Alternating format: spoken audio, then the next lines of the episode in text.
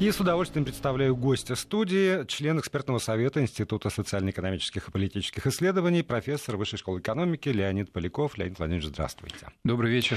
А, я бы, конечно, хотел бы я начать вообще с вами разговор о том, что есть G20 э, и почему в этом году так много внимания уделяется и подготовке, и повестке этого дня, но поскольку уж все равно, так или иначе, сегодня все разговоры скатываются к предстоящей встрече надеются все, что она состоится, mm-hmm. Путин-Трамп, то... А, Причем да, не в рамках G20, а на полях. На полях, да. То есть это как бы за пределами основной повестки, да. Вот, вот давайте с этого и начнем, потому что сегодняшние заявления Трампа, сделанные в Польше, они, э, как мне показалось, совсем не как бы это сказать, недоброжелательны, особенно на фоне предстоящей встречи.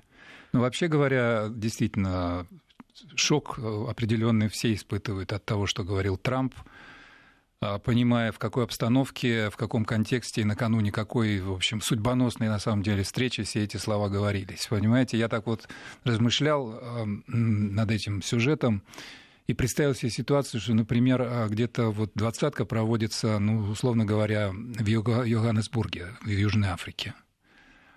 А, значит, туда приезжает накануне значит, Владимир Путин, и выступает там, рассказывает о том, как, значит, э, Африка пережила страшные годы, значит, страшные столетия там рабства, колониализма и прочего. И апартеида. Да. да, апартеида. И Владимир Путин поддерживает требования Афри... значит, э, ассоциации или там, значит, Союза африканских государств, который выдвигает претензии 500 миллиардов долларов к Соединенным Штатам.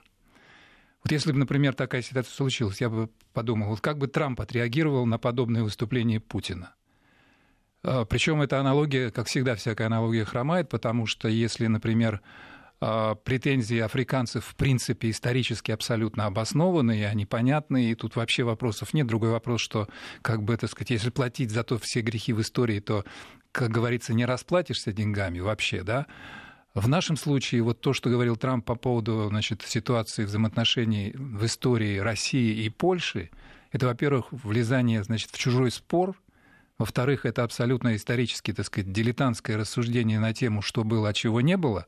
А в-третьих, вообще говоря, так сказать, я вот, если все-таки эту аналогию брать как всерьез, это просто не политкорректно использовать термин самой американской, так сказать, политической лексики. Это просто не политкорректно. Это как минимум для начала. Вот. Отсюда и вопрос. Если человек... А, допу... Зачем, да? Да, прямо нарушает, ну, вот как мне кажется, прямо нарушает не только дипломатические какие-то законы, но и просто законы человеческого приличия. Потому что действительно накануне встречи, ну, не говорят гадости хотя бы человек, там, про человека, рассчитывая завтра сесть с ним за стол переговоров и решать судьбоносные важные вещи. И там и Тиллерсон говорит про то, что судьбоносная повестка дня, потому что действительно и Сирия, и терроризм, там много, Конечно. много всяких Конечно. вопросов. А тогда вот на, на что может быть расчет?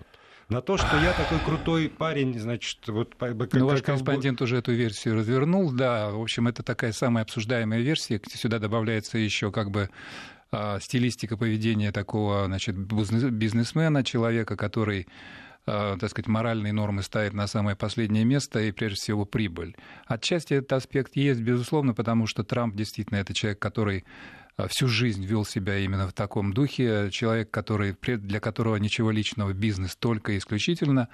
Этим отчасти это может объясняться, но то не только этим и далеко не только этим. А тогда возникает вопрос, а это не, не, не может ли это быть расчетом на то, что Путин откажется? От встречи. От встречи. Да, Володя, это крайне, это один из, э, так сказать, самых альтернативных сценариев. Я тоже его э, продумывал. А мне кажется, что заложена эта идея, во всяком случае, те, кто разрабатывали значит, эту речь и, так сказать, фаршировали ее подобными значит, уже утверждениями на тему что, того, что Советский Союз в равной степени виновен перед Польшей за так сказать, агрессию в 1939 году, за двойную оккупацию, за, так сказать, то, что не помог во время Варшавского восстания, и, так сказать, 150 тысяч там поляков погибло именно из-за советской армии. Ну, то есть чудовищные совершенно... А совсем не от рук э, да, там а. Ну да, да, да, не от рук Вермахта, да. Извините, да. Да, то есть, понимаете, то есть такое, такое перекладывание, так сказать, вины из больной головы на здоровую, оно чудовищно само по себе. Оно действительно, я думаю, что в себе, так сказать, такой посыл имеет. Нельзя исключать того, что команда Трампа, когда продумывала подобную вещь, что, как, как аранжировать, так сказать, какую прелюдию запустить перед встречей, закладывали этот вариант. Дело вот в чем. А, я думаю, что наши слушатели уже как бы погружены в тему э, Трампа с головой, что называется, постоянно, да, мы ну, говорим да. об этом, да. Начиная с его первого появления да, в и, и это не сюрприз, э, не новость. Трамп э, живет в жесточайших условиях внутренней политической борьбы. Он просто балансирует на грани импичмента. Пока самое главное, что он, вообще-то говоря, не выходит из своей партии. У него даже партии своей в строгом смысле нет. Республиканцы, вот смотрите, голосование в Сенате только что было по поводу усиления э, антироссийских санкций. Ну, не хочет он, он не, это, это противоречит, так сказать, всему тому, что он заявлял раньше. И он не хочет выглядеть каким-то двусмысленным идиотом, который под прессингом, так сказать, чужой силы прогибается и идет э, наперекор тому, что он заявлял. Он даже из принципа не хотел бы этого. Но что там произошло? 98 сенаторов из 100, то есть все демократы, и практически все республиканцы проголосовали за усиление этих самых санкций. Это сигнал Трампу. У него, так сказать, постоянно, что называется, там вот на, на грани он балансирует. И главная, так сказать, причина, почему это происходит, конечно, это же а, результат того, что демократы проиграли, ставка была на Хиллари, она оказалась сбита, и теперь демократам нужно отмываться от этого поражения в глазах своего электората, перекладывая вину на кого? На Трампа, который является якобы, значит, агентом, ставленником и так далее России. И ну, Трамп втор... вынужден постоянно от этого оправдываться. Поэтому, в принципе, если бы встреча с Путиным не состоялась, то вообще говоря, для него это было бы замечательно. То есть как можно дольше вот не попадать в ситуацию, когда обязательно комментарии на следующий, что какая бы встреча ни произошла, очевидно, что если она произойдет, она должна нести какой-то конструктив. На, след... на следующий день или в тот же день по CNN пойдет материал о том, что Трамп Наверное, на Трампа есть компромат у русских. Наверное, у Путина есть какая-нибудь секретная папочка, поэтому он сказал то-то, то-то и сделал то-то, то-то и согласился на это. То есть вариант, что э, в этой речи заложена провокация, которая рассчитана на то, что Путин оскорбится и отменит встречу, этот вариант нужно считать. Но я думаю, что это не, главный вариант. Ну, смотрите, э, в Вашингтон-Пост накануне фактически э, саммита отъезда, mm-hmm. отъезда Трампа пишет, я процитирую, «Российско-американское сотрудничество по Сирии сталкивается сегодня с большими препятствиями. Такое сотрудничество придает легитимность действиям российского режима, который вторгся на Украину, вмешался в американские mm-hmm. европейские выборы, да, и плюс да, к этому да. осуществляет интервенцию в Сирии. Вот все это есть. Само Путина, э, само имя Путина вызывает острое раздражение в Конгрессе и в американских российских СМИ. Дальше. Купюра. На фоне этих отрицательных моментов есть только один положительный аргумент. Сотрудничество с Сирией может, с Россией может оказаться единственным способом для ослабления насилия в Сирии, создания основ мирного, более э, децентрализованного государства, которое сумеет залечить раны этой трагической войны. Сотрудничество с русскими неприятно, если вспомнить их действия в прошлом. Но если от него отказаться, градус напряженности в Сирии останется очень высоким, на грани возгорания, и от этого наверняка будет хуже всем сторонам. Это Вашингтон-Пост, я подчеркиваю, газеты, которые сложно обвинить хоть каких-то при этом а, положительных а, симпатиях, симпатий, да, симпатиях Конечно, и к Трампу, и к России. И к России в том да. числе. Но вот это вот рассуждение, что, ребята, есть вопросы в мире, которые важнее но это объективная позиция, надо признать, да. То есть помимо fake news, так сказать, все есть реальный объективный анализ, и в этом в это, то, что вы процитировали, с этим можно согласиться. Другой вопрос, что Трамп ответил на это. Ведь в своей речи в Варшаве он сказал, что хватит, то есть Россия, обращаясь к России, сказал, хватит поддерживать режимы Сирии и Ирана. То есть это значит, что что мы должны сделать в Сирии? То есть до сих пор наше присутствие там, причем оно единственно легитимно. Все остальные, так сказать, кто находится на территории Сирии, это фактически агрессоры. Давайте не устанем напоминать это нашим слушателям, да? Любые иностранные войска – это агрессоры. Только российская армия там по приглашению значит, законного правительства, которое пригласило нас для того, чтобы защитить значит, суверенитет, территориальную целостность и, самое главное, избавить и Сирию, и весь остальной мир от страшной угрозы, первостепенной угрозы международного терроризма. И что предлагает нам Трамп? Перестаньте поддерживать этот режим. Вот ведь что говорится, да? То есть фактически получилось так, что Трамп сформулировал некий ультиматум. И мне кажется, что а, значит, вот второй вариант как бы объяснения того, что он говорил, это А, такое ощущение, что команда Трампа решила отмотать историю на 30 лет назад, в 1987 год, и разыграть сценарий «Рейган 2.0». Тем более, что намеки, вообще так, такие аналогии Трампа с Рейганом, они есть, и в том числе в американском политическом дискурсе нередко это всплывает. Да, и он сам тоже не прочь, в общем, поиграть в это. Ну, конечно такую сравниться с великим. Да, да, да. В общем, как бы тоже и по возрасту как раз тоже, когда стал президентом Рейган, где-то там под 70, да, поэтому сходство есть, чего, чего там говорить. Поэтому не исключено, что разыгран сценарий вот этого Рейган-2, в результате которого, кстати, американцы смогли добиться своей главной роли, именно развалить Советский Союз. Вроде начали, так сказать, такие ласковые речи, но Рейган начинал переговоры с Горбачевым с четкой стратегемой. Существует ось зла, империя зла Советский Союз, и задача, конечно, конкретная, это, значит, эту империю развалить. Так и получилось. Сегодня Трамп иными словами воспроизводит подобную парадигму, когда он говорит, что значит, Москва должна перестать поддерживать вот эти реакционные или какие там угодно режимы, значит, тиранические, деспотические режимы типа Асада, значит, Ирана, и должна присоединиться к остальному, значит, к Западу в его борьбе против терроризма.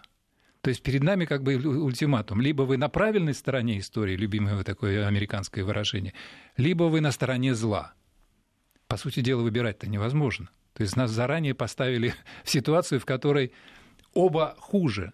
То есть если, если мы не соглашаемся на вот этот ультиматум, нас тут же записывают вот в эту самую значит, категорию империи зла в варианте 2.0. Если же мы соглашаемся, то мы должны полностью отказаться от всего того, что мы до сих пор делали – то есть отдать Крым, да, перестать поддерживать Юго-Восток Украины в его законной борьбе за а, просто человеческое достоинство и человеческую жизнь, уйти из Сирии, порвать все контакты с Ираном. Ну, мыслимо ли это? Поэтому я думаю, что в, вот в этой игре чисто дипломатически, политической, идейной, есть задача у американцев поставить нас в безвыходное положение до встречи. Вот до. Я, я как раз до вот встречи. Хочу. Это до встречи. Да. Потому что тут нельзя сбрасывать со счетов и фактор Путина. Потому Конечно. что Путин не раз, не раз доказал, что в, в очень сложных ситуациях он э, умеет найти формулировки, какие-то, не знаю, слова и аргументы, даже когда это происходит за закрытыми дверями, как-нибудь это утекает, и, mm-hmm. и что-то mm-hmm. хотя, хотя бы становится понятно. И я думаю, что как раз вот в этой такой распланированной шахматной партии, как будто бы уже все фигуры, вот вы сейчас обозначили, стоят в единственно возможном эндшпиле. Он может сделать какой-то ход, который опровергнет эту логику и вынудит ну, хотя бы на какое-то время замолчать. Я не знаю, удастся ли осуществить какой-нибудь ну, мы действительно про, во второй части прорыв. Про продумаем вариант, который да. мог бы использовать Путин в ответ на вроде бы этот выигранный американцами Эншпиль. А, да, да. Рано радуетесь, вы знаете, можно сказать. Вот, да. С другой стороны, осталось и совсем недолго подождать. За, завтра уже Посмотрим, со, да. состоится все это, и в выходные мы обрушимся как раз с анализом. Продолжим анализ этого. Но, впрочем, мы сейчас мы не прощаемся. Леонид Поляков, член экспертного экспертного совета Института социально-экономических и политических исследований остается в этой студии. И после новостей мы продолжим говорить, может быть, несколько шире о саммите двадцатки в Гамбурге. И продолжаем наш разговор о саммите двадцатки в Гамбурге. Напомню, э, ну, собственно, работа уже практически началась на полях саммита. Сам саммит э, завтра и послезавтра. У нас в студии профессор Высшей школы экономики, член экспертного совета Института социально-экономических политических исследований Леонид Поляков. И, Леонид Владимирович, мы остановились на э, вероятных причинах да, высказываний Трампа. Два варианта мы с вами проанализировали. Значит, первый – это специальная провокация для срыва встречи, для расчет на то, что подобные оскорбительные заявления накануне саммита, накануне этого значит, встречи на полях вынудят э, российскую делегацию отказаться. Второй вариант – это так сказать, идеология и попытка американцев простроить современную ситуацию по модели 30-летней давности, сыграть сценарий Реган 2.0 и, так сказать, поставить Россию в тупик – предложив беспо... одинаково плохой выбор. Либо на стороне зла, либо, значит, э, идти, так сказать, что называется, в подтанцовку к нынешним лидерам мирового порядка. Вот. Но есть еще третий вариант, э, который тоже, я бы сказал, за него я бы дал процентов 40 вероятности, а именно, если мы посмотрим на то, что произошло в Польше, глазами, так сказать, э, прагматичными, такими, именно с точки зрения бизнеса, а именно договоренность о том, что в Польшу будет поступать, значит, сжиженный американский газ природный, да, и что, так сказать, Польша закупит значит, противоракетные системы «Патриот», а, то я не исключаю того, что, значит, команда Трампа, да и сам Трамп, в общем, не надо рассматривать ее как простого, так сказать, как марионетку, которой там руководят какие-то другие люди. Это тоже может быть, советники там у него серьезные, но он сам не дурак, что называется. А мне, мне, мне думается, что мог быть такой расчет. Я произнесу пламенную речь в сердце значит, Польши, в столице Варшавы, значит, на, сыграя на патриотических чувствах поляков, напомню им значит, все эти старые обиды против России. И на этом фоне значит, впарю, впарю им, им наш газ и наши ракеты. Пусть покупают. В конце концов, моя задача, всегда говорил Трамп, Америка first. Да? Just business, nothing personal. Ну, да, здесь, да ничего личного. Вот если это и так... бизнес-интерес, и э, ну, ну, я бы сказал то, так, что хотят услышать. Я бы сказал так, что тогда эта речь, это значит обертка для конфеты. Сама конфета — это вот согласие поляков переключиться на американские рынки военной значит, продукции и энергетической продукции. А там, смотри, расчет такой. Начнем с Польши, глядишь, там, так сказать, и других тоже подберем под себя конце концов, это не исключенный вариант. Поэтому я так думаю, что при встрече, э, значит, Трамп может сказать, слушай, друг Владимир, так, а, надо было, и сказал. Ну, ты понимаешь, что я находился, так сказать, там для, для того, чтобы не воспринимай все слова, которые я сказал, а, буквально, я, думаю, я что... сказал то, что... Ну, что было, то было, но это не относится к нам с вами. Я думаю, что Владимир э, не спросит. Нет, я уверен, я уверен что Владимир Владимирович не будет спрашивать, Дональд, скажи, зачем ты все это говорил. Но я так полагаю, что для, для того, чтобы разрядить эту обстановку, а очевидно это потребуется сделать, что, что называется, как американцы говорят, разбить лед. Первое что-то должно быть сказано. Вот я думаю, что в процессе этого разговора а, может быть, может прозвучать такой, если не прямой текст, то, по крайней мере, намек на то, что, значит, э, не, бери, не принимай близко к сердцу, будем говорить конкретно. Вот я надеюсь очень, что это третий вариант, потому что первоначальные два – это, в общем, переход на диалог в формате друг-враг. То есть вы, значит, не хотите с нами дружить, превращаетесь автоматически во врагов. Нам еще только этого не хватало, потому что, вообще говоря, когда я следил за вот этой процедурой утверждения администрации, членов администрации Трампа, министра обороны, значит, э, секретаря по национальной безопасности, э, госсекретаря и так далее, то есть фигуры, которые определяют внешнюю оборонную политику безопасности, вопросы у сенаторов были одни и те же. Как вы классифицируете Россию? Либо это союзник, либо это оппонент, либо это значит, противник, специальный термин, adversary, да? либо это враг. Так вот, все в один голос говорили, что это противник. Один шаг до того, чтобы превратиться во врага и вернуть мир в ситуацию холодной войны, только уже, так сказать, на новом уровне, бессмысленным, потому что холодная война была понятная, и она определялась идеологическими принципиальными разногласиями – да, там мы смотрели друг а на друга сквозь прицел. ориентиры разные. А сегодня, ну, в смысле чего? У них, у них, у них, у них доллар, у нас рубль. Нет, нет, в смысле, я, я не хочу в смысле лаве вот этих самых. возвращаться в, в, в эти обсуждения. Для этого будет другой, что называется, повод. Да. Я бы хотел как раз уйти э, в сторону двадцатки. Давайте поговорим про G20, потому, потому про группу 20. Да, да. Мне кажется, что вот это такое подчеркивание все время важности встречи Путин-Трамп. Она, конечно, важна. Исключительности этой встречи это не совсем правильно, потому что помимо Трампа, как бы мы ни ценили Соединенные Штаты Америки и лично президента США, будут встречи еще с Макроном. Заранее первая встреча была еще месяц назад запланирована. Да, Будет да. встреча с лидером Южной Кореи, что тоже немаловажно. Будет, в конце концов, работа двадцатка. И встреча та... с Меркель тоже. Да, с Меркель, кстати, да. да. И э, та статья, которую Путин опубликовал там, немецкой газете накануне этого саммита, она э, на самом деле, чем меня э, приятно удивило, угу. что Путин пишет прежде всего о действительно тех глобальных проблемах, которые стоят перед человечеством, и о двадцатке как об инструменте может быть, единственным эффективным с точки зрения Путина инструменте, который способен все-таки эти проблемы хоть как-то решать. Не про как раз то, что мог бы в немецкой газете, про то, как важно мне встретиться с Ангелой Меркель, Меркель, mm-hmm. и вот как вот Россия, Германия, там вот мы... Не, этого вообще... Вот нет никаких реверансов в сторону, скажем, Ну, по жанру абсолютно публики. точный да. подход, конечно. Ты едешь на саммит, э, э, где собираются лидеры стран, представляющих 90% глобальной экономики. Экономика решает все. Поэтому, естественно, Путин как ответственный политик, как профессионал, один из немногих профессионалов, потому что он уже в этой самой реальной большой политике 17 лет, как минимум, в разных, так сказать, должностях, президент, премьер, но все равно это высшие должности политические. И у Путина просто выработался вот этот, э, значит, вот рефлекс ответственного подхода. Он, он, он не тратит время на что-нибудь вообще, да, у него конкретно... На вот, эти вот на эти обертки. Да, да, у, него, него, у него конкретная задача, и он, приезж... он понимает, что он приезжает на саммит, по итогам которого могут быть приняты важные решения. Хотя, в общем, мы должны напомнить нашим слушателям, что, вообще говоря, группа 20 – это неформальный клуб решения, которые там принимаются, во-первых, они должны приниматься консенсусом. Если хотя бы один участник этого клуба против какого-либо, есть какой-либо резолюции, она не принимается. Это первое. Второе, даже если она принимается, она не имеет статуса обязательной к исполнению. Потому что никаких санкций за неисполнение решения двадцатки в принципе, быть не может. Но это е... доверительная да, площадка. Вот именно доверие. Но есть вопросы да. доверия, есть вопросы репутации, в конце Всё концов. Есть. есть вопросы ответственности Всё политической. Без... У кого-то есть, безусловно, у кого-то нет. Безусловно. И когда я читаю, например, в, ну, в переводе эту статью,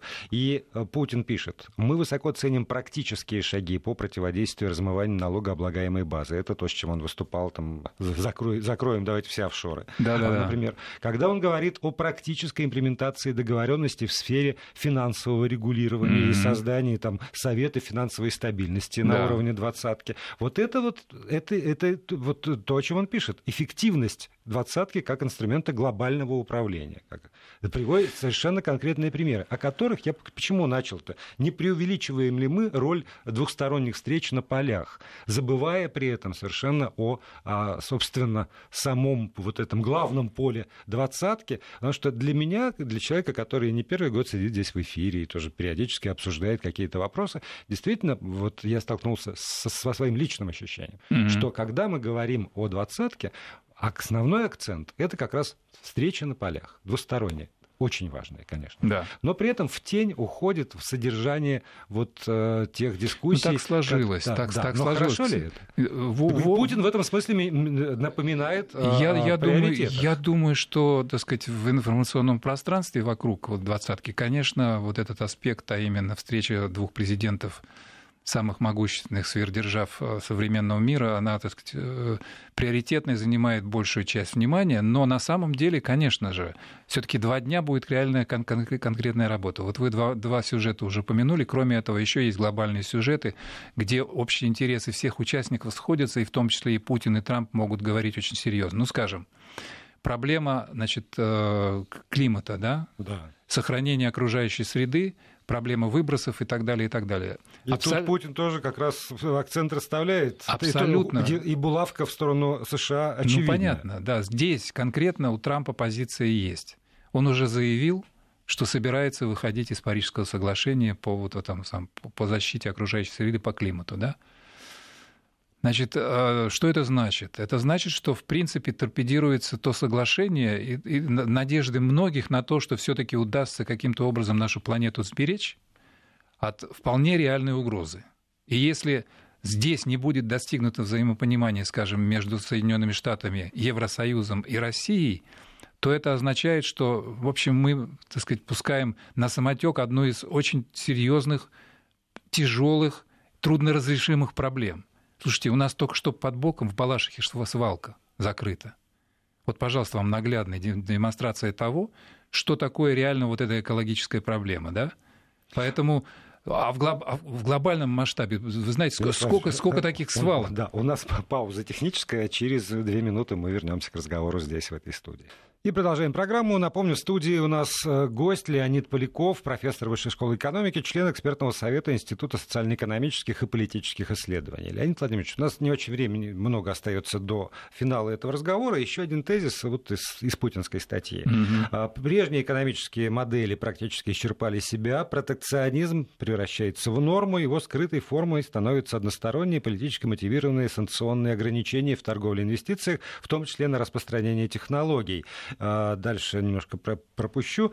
И только открытые, основанные на единых нормах и стандартах торговой связи, стимулируют рост глобальной экономики, способствуют поступательному движению, как это заложено в основах деятельности Всемирной торговой организации. Да. И вот здесь вот получается, есть некоторые противоречия с тем, что э, даже не Путин говорил, а с тем, что довольно много последние годы а, говорили там разнообразные политики в нашей стране, когда вот эти принципы глобализации, принципы, заложенные как раз во Всемирной торговой организации, mm-hmm. они м, противоречат понятию суверенитета, Mm-hmm. А, вот по, такой самостоятельности страны, возможности mm-hmm. страны для там, защиты своего рынка. А здесь Путин использует как раз как бы антиаргументы про то, что вот эти протекционизм вообще-то. Это ну, неприлично и вредно в современных Но условиях. Дело, дело в том, что вот э, эти, этот тезис Владимира Путина имеет конкретный адресат. Это все направлено против, там же не случайно говорится, политически, политически мотивированные да. экономические Скры, санкции. Как скрытая да. форма протекционизма. Это скрытая да. форма протекционизма, действительно. То есть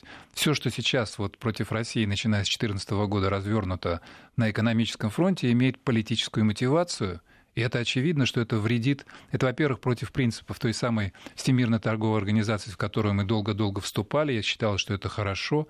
И вступление России как бы завершает этот длинный-длинный этап, когда весь глобальный мир должен превратиться в единый рынок, работающий по единым правилам, с открытыми дверьми и так далее. Все могут спокойно работать, могут обмениваться товарами, людьми, идеями, финансами и так далее, и так далее. На самом деле политические, так сказать, конъюнктурное решение определенной страны, конкретно Соединенных Штатов, в 2014 году, когда Обама сказал свои роковые знаменитые слова, что Россия заплатит за Крым, да, вот до сих пор как бы нам предъявляет эту плату. И, конечно, этот тезис Владимира Владимировича направлен именно сюда. Потому что действительно вы правы. Потому что если рассматривать вопрос многосторонний, всесторонний, то мы можем извлекать выгоды даже из этой невыгодной вроде бы ситуации. Но я кон- конкретно имею в виду наши контрсанкции uh-huh. и в этом смысле защиту нашу, нашего рынка производства сельскохозяйственной, сельскохозяйственной продукции.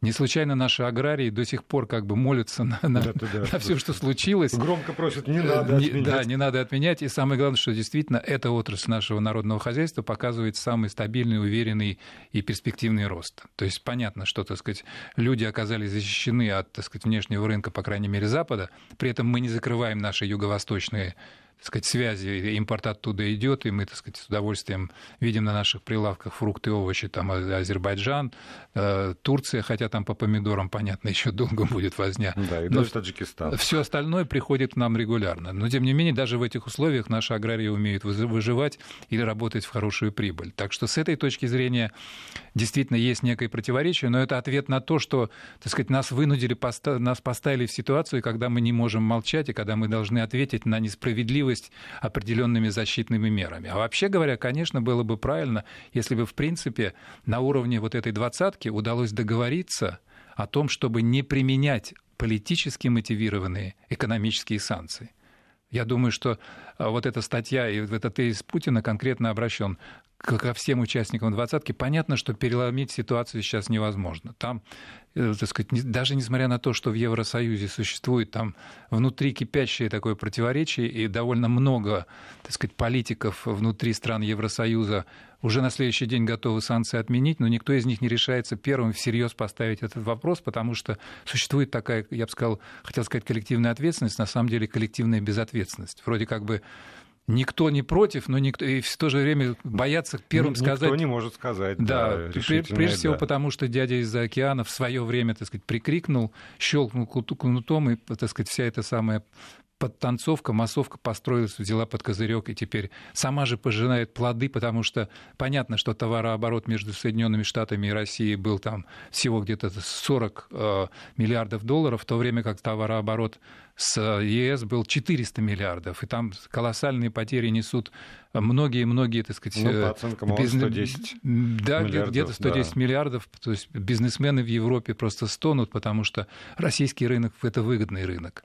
Ну, вот смотрите, видимо, это тоже э, будет как-то обсуждаться, потому что, опять же, накануне саммита Дивельт пишет, впервые с момента основания группы G20 угу. Соединенные Штаты будут представлять президент, придерживающихся протекционистских принципов и отказывающихся отличающийся от наследия американских лидеров, которые десятилетиями проповедовали светлое будущее свободной торговли. На этот раз Трамп рискует оказаться одиноким воином в поле против единого фронта европейских союзников, а также своих соседей, таких как Канада и Мексика, а, и даже бывших противников в холодной войне. И вот здесь вот, вообще обозреватель Die Welt, э, этот фронт выстраивает. Ну, в общем, да, Трамп попал в очень двусмысленную ситуацию, и, в принципе, на эту тему высказалась Ангела Меркель очень жестко. Вот есть одно ее высказывание, которое, как мне кажется, а, стоит, э, так сказать, э, помнить и анализировать, потому что это сигнал э, всему миру. А госпожа Меркель сказала следующее, что, значит, опасно отказываться от того миропорядка, основы которого заложили Соединенные Штаты, потому что мы не знаем, какая альтернатива может прийти. Но, с другой стороны, мы знаем, что когда куда-то приходят американцы, в общем, всем становится плохо. Получается, что, значит, вроде бы как и сейчас плохо, ну, страшит неизвестность. А, значит, а менять тоже невозможно. Поэтому и вот, не менять невозможно. И не менять невозможно. И все вместе это все обращено как бы к Трампу, который что? Который пришел с новой повесткой. Да? Америка прежде всего, значит, защита американских интересов для меня абсолютный приоритет. И, в принципе, он и так и поступает. Он так и стремится поступать в каждом случае. Собственно говоря, его протекционизм – это программный тезис. Да, но он еще не, не, а, как бы не артикулирован до конца, потому что когда Песков комментирует это заявление, что там по намерению России не ясны, и говорит, что и нам не ясны намерения США, я думаю, что под этой фразой могли бы подписаться европейские политики тоже, потому что и им на самом деле, как мне кажется, четко вот намерения Соединенных Штатов э, Америки не ясны в очень многих вопросах. От, ну, начиная от войны и мира и заканчивая действительно свободной торговлей и протекционизмом. Да, но, в общем, у, у Трампа, мы уже говорили про Польшу, который собирается впарить этот самый сжиженный газ, в принципе, Трамп рассчитывает на то, что он сможет завоевать вообще энергетический рынок Европы в целом потому что речь шла именно об этом. То есть Трамп неоднозначно, э, так сказать, однозначно намекал на то, что, в принципе, Америка приходит как некое спасение от монополии России на энергетическом газовом рынке. Так что понятно, что с одной стороны это протекционизм протекционизмом, а с другой стороны агрессия, направленная в, ну, в таком в нейтральном смысле, агрессивная экономическая политика. Трамп хочет сделать Америку опять, так сказать, великой в том смысле, что именно она будет завоевывать все больше и больше рынков для себя, для своей выгоды, в то время как понятно, что интересы конкурентов в этом смысле оказываются ущемленными. Поэтому действительно, если так по серьезу повестку рассмотреть, и если посмотреть на то, как, так сказать, участники G20 будут вообще себя чувствовать в этом новом формате, а Трамп впервые будет участвовать, я думаю, что к нему будет в принципе обращено много прямых и косвенных вопросов.